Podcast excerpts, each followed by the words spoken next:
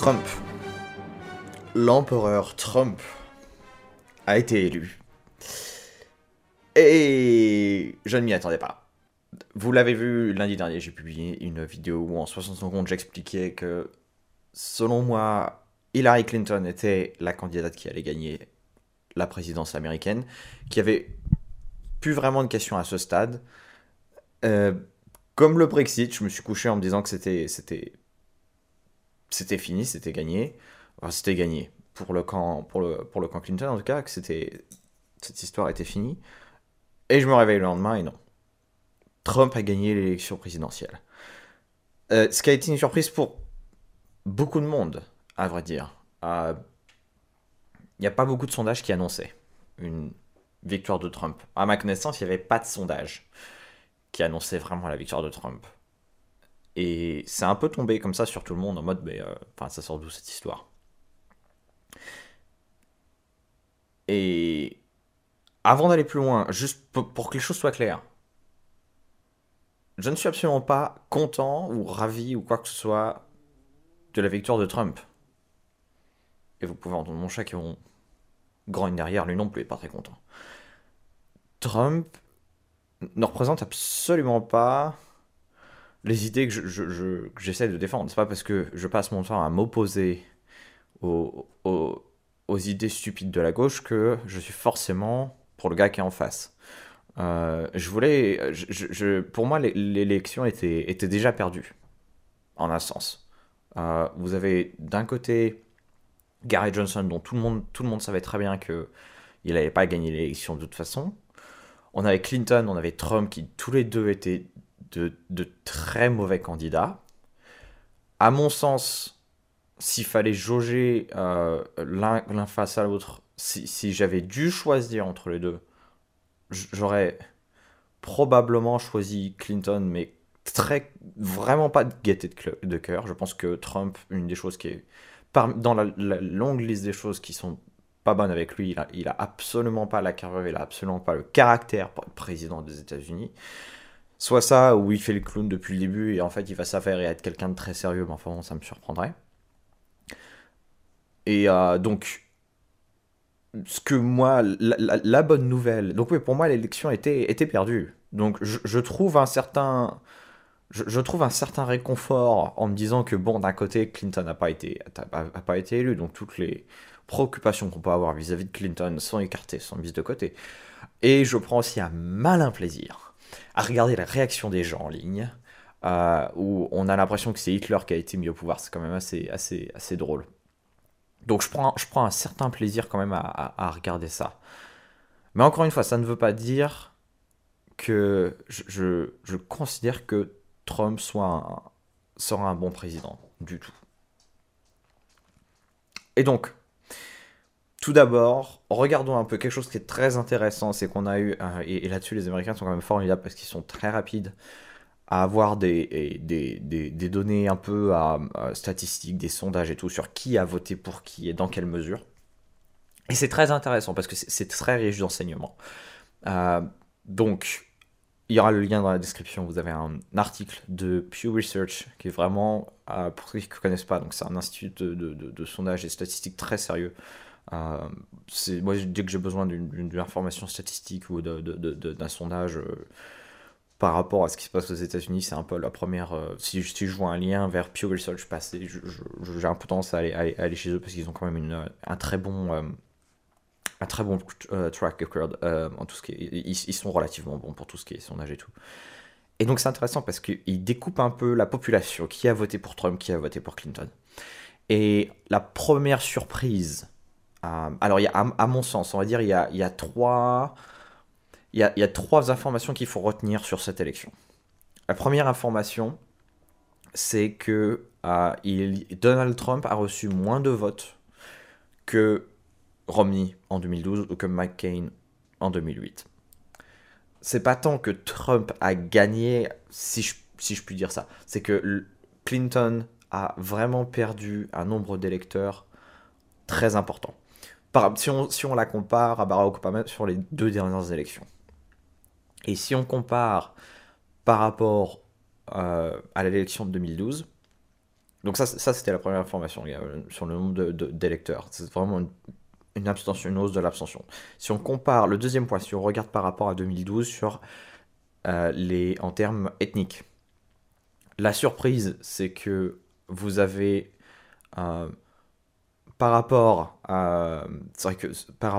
aux, précédentes élections d'Obama, vous avez une, légère inflexion sur la polarisation euh, en termes ethniques. C'est-à-dire que Obama, c'était pour, pour des raisons qui sont assez, je veux pas dire évidentes, mais qui sont assez compréhensibles.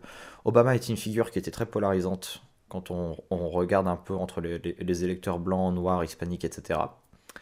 Euh, étonnamment, Trump, c'est moins le cas. Et en termes, si on regarde un peu par rapport au vote des minorités, euh, les minorités ont plus voté Trump en pourcentage qu'elles n'avaient voté euh, en 2012 pour, le, pour Mitt Romney. Donc ça, c'est déjà la première surprise. Le vote blanc est resté à peu près constant. Vous avez 20% du vote blanc, 20%, 20 en 2012, 21% d'écart entre démocrates et républicains euh, cette année. Vous avez, si on regarde sur le vote hispanique, en 2012, vous aviez 44% d'écart en faveur des démocrates, cette année 36. Si vous regardez le vote noir, 87% en 2012, cette année 80% d'écart en faveur des démocrates. Donc l'écart s'est resserré. Et ça, c'est la première chose qui, me semble vraiment très, euh, très intéressante à voir. C'est que quand, vous entendez des gens dire tout de suite, ils vont blâmer le racisme, ils vont dire oui, c'est les racistes qui ont mis Donald Trump au pouvoir. Euh, comment est-ce qu'ils expliquent la réduction de cet écart? Comment est-ce qu'ils expliquent que Trump n'a pas été, quand on regarde du point de vue du vote, quand on découpe le vote en, en, différentes populations en fonction de leur ethnicité, ça n'a pas été une figure plus polarisante que Mitt Romney. Mitt Romney était une figure plus polarisante que Donald Trump. Donc, à moins qu'on veuille me dire que Mitt Romney, et dans une certaine mesure McCain, était plus raciste que Trump, ce qui me semble quand même. Ah, ça me semblerait quand même assez difficile à, élaborer comme argument. C'est pas ce qu'on observe dans les chiffres. Et le troisième point qui est vraiment important, c'est que vous avez une polarisation extrême du point de vue de Trump sur, euh, le degré euh, d'éducation. C'est-à-dire que si vous comparez en 2012 les euh, personnes qui étaient, donc les, électeurs qui, étaient, qui avaient un, diplôme universitaire, avaient tendance à pencher un peu plus républicain que à les personnes qui n'avaient euh, pas forcément de diplôme universitaire. des chiffres très, très, très, très proches, mais légère avance. Donc les, les, les gens éduqués avaient un peu plus tendance à voter républicain, tout petit peu plus. Là, on est sur l'exact opposé. On a une extrême polarisation entre ceux qui sont euh, euh, diplômés et les non diplômés, notamment parmi l'électorat blanc, où là, on a parmi l'électorat diplômé, blanc diplômé, on n'a euh, pas une égalité, mais quelque chose de relativement proche entre démocrates et républicains. Mais quand on regarde par rapport aux républicains, par rapport au. Pardon, par rapport à l'électorat non diplômé, une énorme avance de la part de Trump. Et donc ce sont les trois choses qui expliquent, à mon sens, la victoire de Donald Trump. Petit 1, euh, un absentéisme, notamment de l'électorat démocrate classique, euh, d'une partie de l'électorat démocrate classique. Euh, petit 2, il y a eu... Donald Trump n'a pas été la figure polarisante en termes ethniques par rapport à ce qu'on a pu nous vendre. Et petit 3, tous les lectorats, ce qu'on appelle les blue collar, donc euh, les, vraiment les, les, les, ouvriers de la Rust Belt dans le nord, euh, dans le nord des États-Unis et autres, c'est là où il y a eu un énorme changement et qui se sont massivement mis à voter en faveur de Donald Trump. Et c'est une, défaite, une défaite très cuisante dessus par par rapport à Clinton. Clinton était persuadé qu'elle allait gagner. Elle avait l'intégralité. La, presse était extrêmement biaisée Alors c'est vrai qu'on dit ça à chaque élection, mais euh, il y avait un, clair biais dans les médias par rapport à Clinton, en faveur de Clinton. Ce qui n'était pas non plus très compliqué, parce que quand on voit un peu le bouffon qu'est Trump, c'est... Je veux pas excuser le biais, mais je peux comprendre à la rigueur. Euh, et, et ça, a été, ça a été vraiment une, une, défaite et que, que, que l'électorat Clinton n'envisageait pas non plus. Et ça, je pense que c'est, petite parenthèse, quelque chose qui risque d'être euh, à venir dans la politique. Un des problèmes qu'on a aujourd'hui, c'est qu'on a une polarisation, donc on a une polarisation de la politique. Non seulement on a cette polarisation, mais en plus, on a une tendance à, voir des espèces de bulles se former. Quand je dis une bulle, c'est-à-dire que les personnes, euh, que ce soit à cause des réseaux sociaux, n'interagissent qu'avec des gens avec lesquels ils sont déjà plus ou moins d'accord, vivent dans des euh, zones qui sont de plus en plus, au niveau géographique, euh, politiquement polarisées. Vous avez des, des variations extrêmes entre les zones rurales et les zones urbaines et euh, vous avez, de, plus en plus, on voit se développer une situation où vous avez, vous avez les cantons extrêmement démocrates, les cantons extrêmement républicains, vous avez une polarisation là-dessus. Donc vous vous retrouvez avec des gens qui vivent dans une bulle, qui voient tout, le monde autour d'eux euh, voter d'une façon ou d'une autre. Pardon, de la même façon, ne voient pas forcément les autres voter Trump, ne comprennent pas pourquoi les gens votent Trump, on passait leur temps à dire que si vous votiez Trump, c'est que vous étiez raciste. Donc s'imagine que les gens qui ont voté Trump sont forcément racistes, même si apparemment ça inclut une participation au, niveau des, Noirs plus importante que Mitt Romney, mais bon, ça n'a pas de son dessus. Et je pense que la gauche aujourd'hui va avoir extrêmement de mal. C'est positionné, c'est coincé dans une espèce de, de, corner idéologique où ça va être très difficile pour eux d'en sortir. Ça va être très difficile pour eux de comprendre exactement qu'est-ce qui leur est arrivé et comment résoudre, comment faire en sorte que la prochaine fois, si les, si les démocrates veulent avoir une chance de gagner, ça va être très difficile pour la gauche américaine de, de, de s'asseoir, de reprendre son souffle et de faire un moment d'introspection. d'introspection. Ils semblent de moins en moins capables de faire cela. Et euh, ça, j'ai envie de dire, pour eux, si j'étais démocrate, aujourd'hui, ce serait une source d'inquiétude, une vraie source d'inquiétude de ma part. Donc si vous êtes démocrate, euh, ne m'écoutez pas, pourquoi je vous donne des conseils? Et donc, revenons un peu sur Trump. Euh, puisque je comptais à la base, effectivement, ce podcast, je comptais à la base le faire sur Clinton, parce que je, pressentais une victoire de Clinton. Bon, apparemment, ça n'a pas été le cas. Et je comptais prendre le temps de décortiquer un peu euh, euh, les choses qui vont pas, avec qui, quels, auraient été les dangers d'une présidence Clinton. Et là, aujourd'hui, bon, je faire un peu la même chose, mais du coup avec Trump, bien entendu. Et je voudrais pas faire une équivalence entre les deux. Je voudrais pas faire croire que les deux étaient euh, aussi mauvais l'un que l'autre.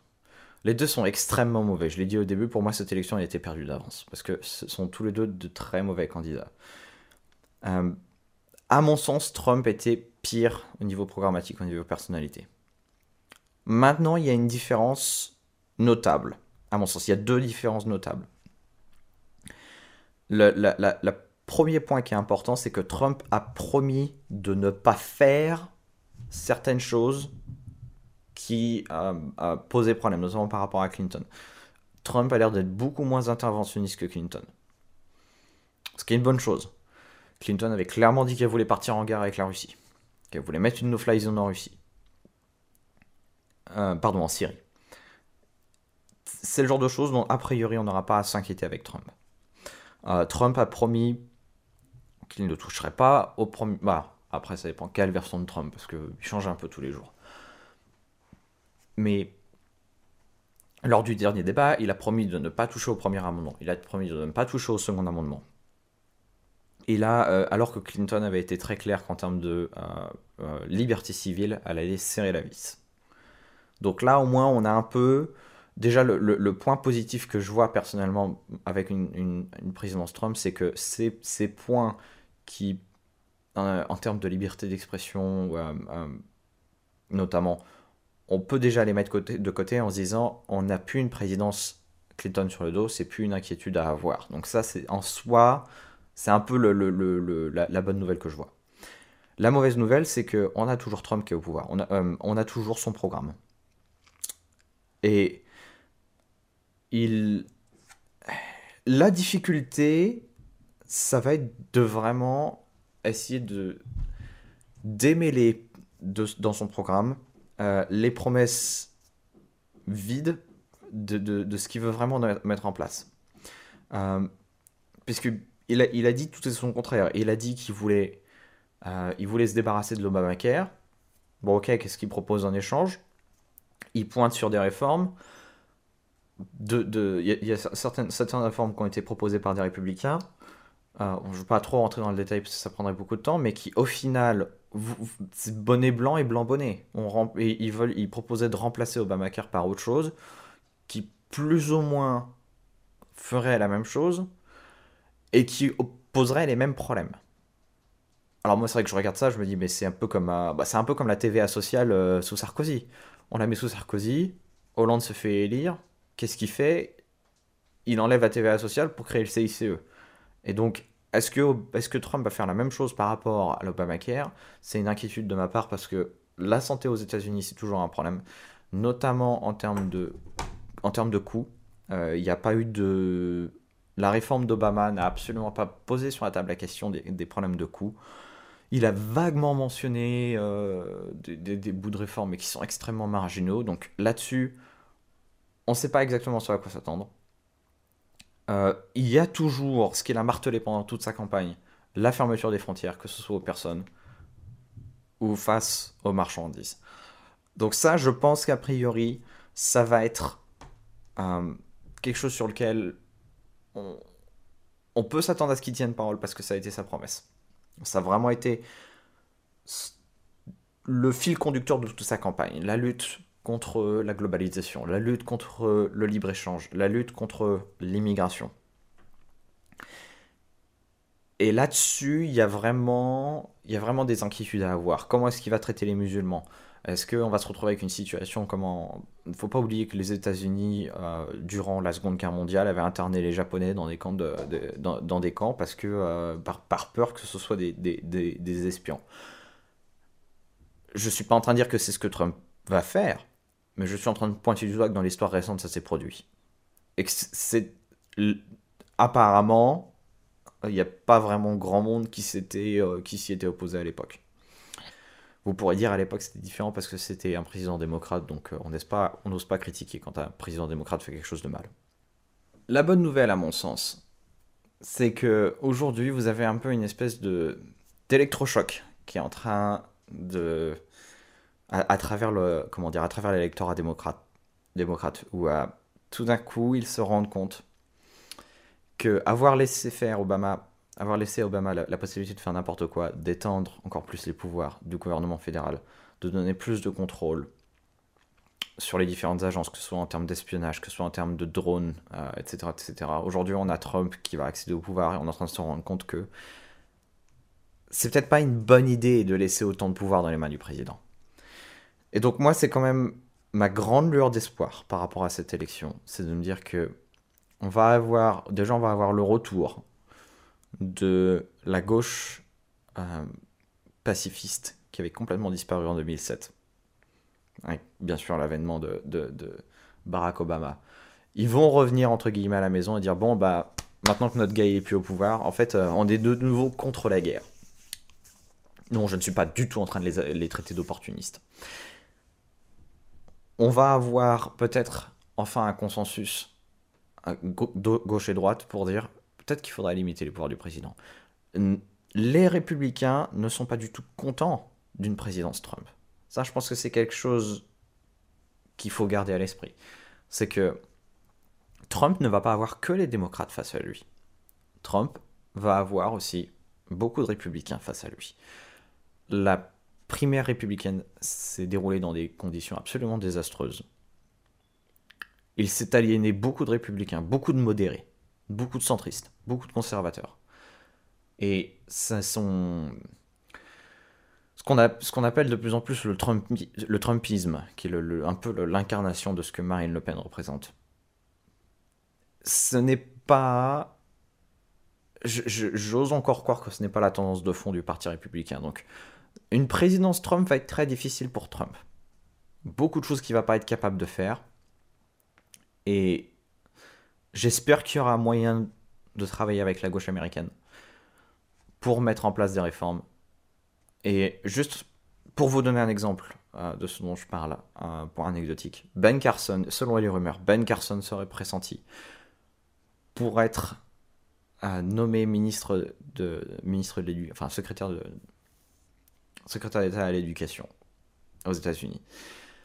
Pour quiconque connaît Ben Carson, c'est une blague. Euh, ben Carson, c'est la preuve vivante qu'on peut être un des chirurgiens les plus brillants de sa génération, et d'un autre côté, être un idiot profond qui croit que les pyramides étaient des greniers de bilan, enfin bon, des trucs de fou.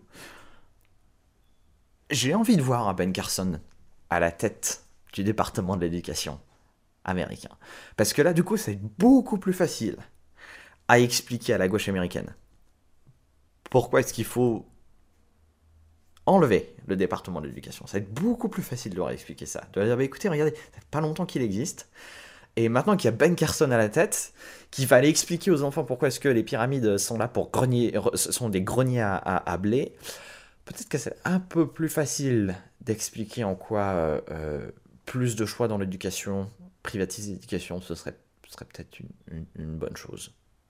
Donc euh, il y, a, y a des opportunités avec cette présidence Trump. on verra comment est-ce que les différentes forces politiques vont, réagir.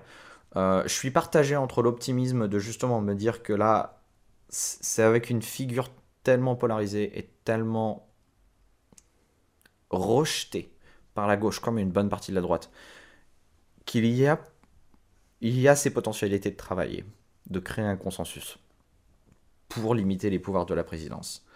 C'est pour moi, c'est un peu ma lueur d'espoir.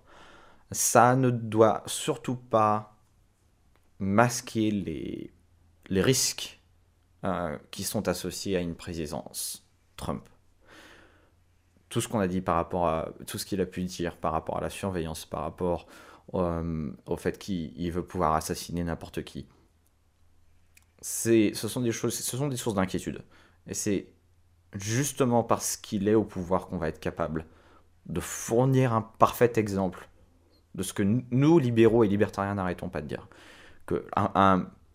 on ne peut pas créer une entité qui ait autant de pouvoir et s'imaginer qu'elle ne sera jamais utilisée euh, à d'autres fins par une personne qui n'est de toute évidence pas forcément très bien, très bien intentionnée.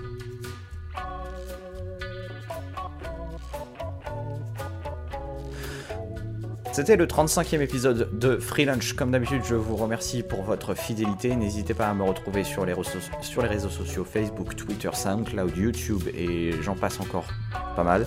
Euh, n'hésitez pas non plus à me faire parvenir vos questions ou vos commentaires si vous voulez que je regarde ça, notamment par rapport à ma série de vidéos que je continue, que j'espère que vous appréciez d'ailleurs, où je réponds à des questions, où j'essaie d'aborder des problématiques en moins de 60 secondes. Merci à tous et à la prochaine. Bye.